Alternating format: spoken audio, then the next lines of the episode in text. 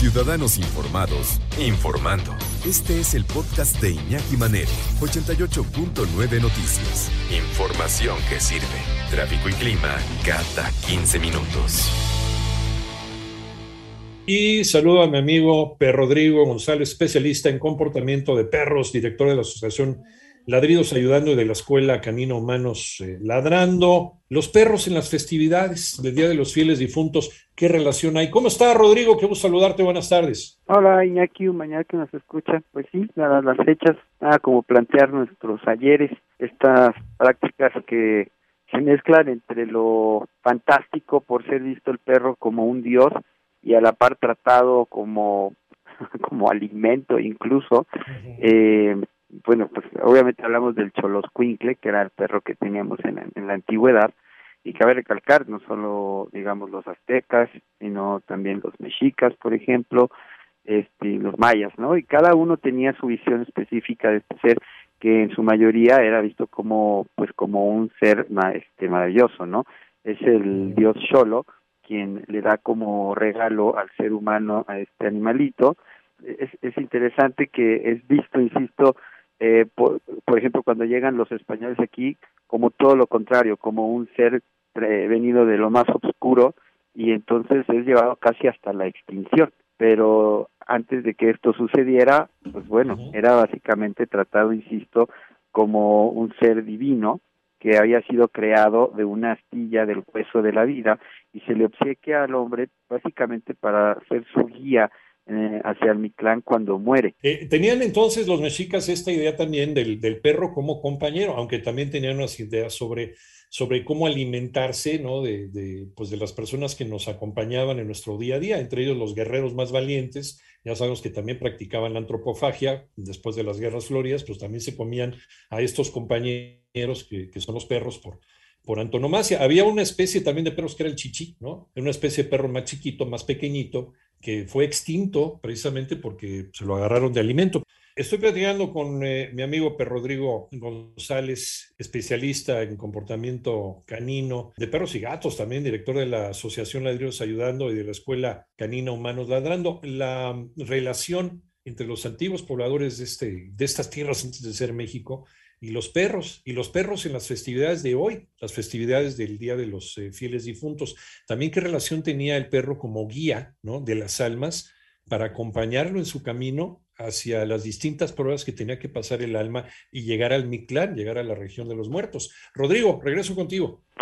Es interesante incluso quien quiera meterse a fondo sobre este viaje al Mictlán, porque es realmente digno de un videojuego todos los retos que ahí se dan, pero la importancia que, que juega básicamente la compañía del perro, sobre todo en, en digamos que en, la, en el primer reto, por así llamarlo, eh, que es un río eh, donde se encuentran las almas y que es custodiado, custodiado por Xochitonal. Eh, y es aquí donde el perro que va acompañando a quien acaba de fallecer será quien realmente decida si va a poder o no continuar con su camino en razón de cómo se trató al perro en vida. Y yo creo que eso es un punto muy importante a sobresaltar porque llama la atención en cómo si bien caían en el otro extremo, por ejemplo, lo que platicábamos de, de comérselo, si lo tratabas mal, posiblemente no lograras llegar al Mictlán. Eh, incluso también, eh, por ejemplo, aquí en el 2014 eh, se encontró en Escapozalco un cementerio de perros también digo vale la pena mencionarlo porque da, da, nos da a entender básicamente la importancia que tenían estos animalitos dentro de esta sociedad, ¿no?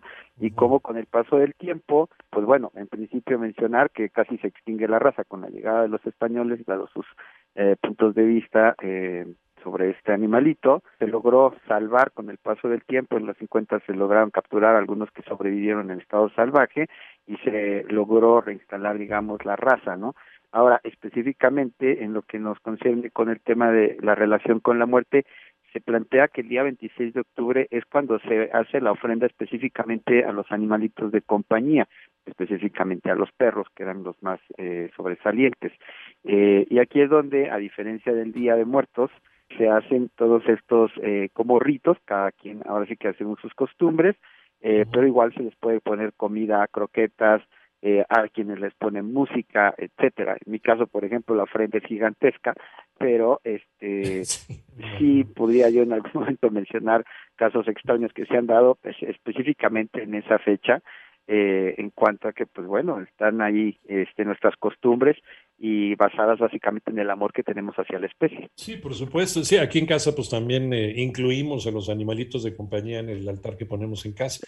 Les ponemos que si, si no tenemos fotos de ellos, pues les ponemos ahí el collar o les ponemos algo que, que les encantaba mucho, por ejemplo, salir a pasear, les ponemos la correa o les ponemos la croquetita, o les ponemos, en fin, sí se vale, ¿no? Ante la pregunta, el, el año pasado alguien estaba haciendo la pregunta y alguien criticó, decía, no, pues no se trata de seres humanos, ¿qué les pasa? Son animales. Yo creo que también son parte de la familia, son parte de la sociedad, están integrados y creo que merecen también ese trato especial, Rodrigo. Pues yo creo que siempre hay que sobre, sobre, bueno, sobre mencionar el hecho de que nosotros somos animales, ¿no? Y hacer a unos a otros básicamente porque no se pueden comunicar o aparentemente no tienen nuestra lógica es un gravísimo error. La realidad, y lo planteo o lo comparto constantemente, es que para mí todos estos animalitos de compañía, tanto perros como gatos, se convierten en grandes maestros. Desde luego no los puedo hacer a menos porque son mis guías en muchos sentidos.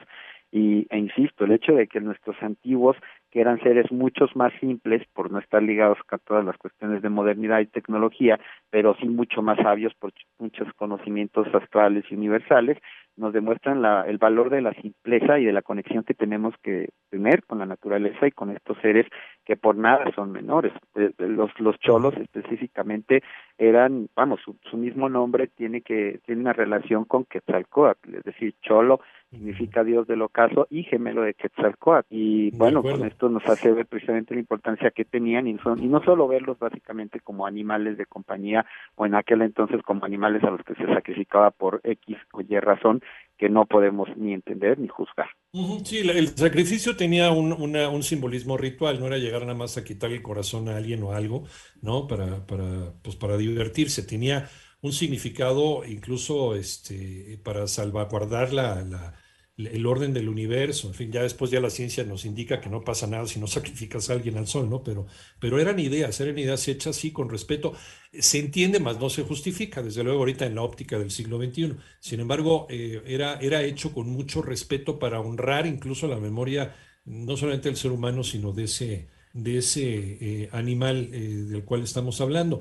Eh, y, hoy por hoy yo creo que nos estamos sensibilizando mucho al, al, tratar la muerte de los animales de compañía. Antes el animal de compañía, Rodrigo, hace desmiénteme, hace 30, 40 años, pues aventaba ahí una cuneta y, nadie lo pelaba, ¿no? El que más, pues ahí lo enterraba. Ahora, ahora ya incluso hay servicios funerarios para animales de compañía, ¿no? Ya, ya se les crema, ya se les tiene una, en una urnita, ¿no? Ya se les tiene un lugar especial en la casa o a lo mejor en algún, incluso hasta cementerios de mascota.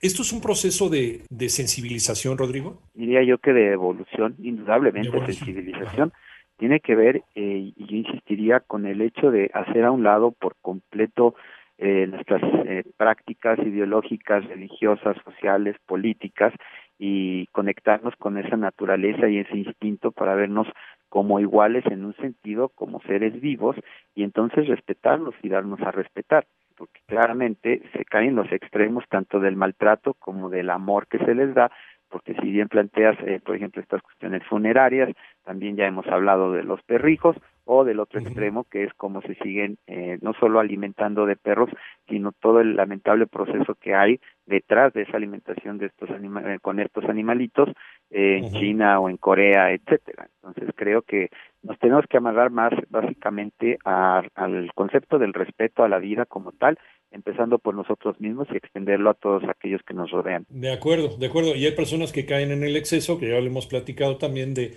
de humanizar a, los animales de compañía, ¿no? que, que pues deben de seguirte manteniendo ¿no? su, su su naturaleza como animal y satisfaciendo, satisfaciendo sus necesidades como animal, no humanizándolo y no trayéndolo al lado de tratarlos igual o incluso tratar de hacer vegetarianos a los perros o a los gatos, pues eso tampoco, creo que es un extremo del cual estabas hablando. ¿En dónde te encontramos, Rodrigo? Me encuentran en YouTube como Perfección 2 con número y en Facebook como Ladrillos Ayudando 2 y Humanos Ladrando. Perfecto, pero Rodrigo González, muchísimas gracias, como siempre, un gusto platicar contigo, especialista en comportamiento de perros y gatos director de la Asociación Ladrillos Ayudando y de la Escuela Canina Humanos Ladrando. Nos escuchamos en 15 días.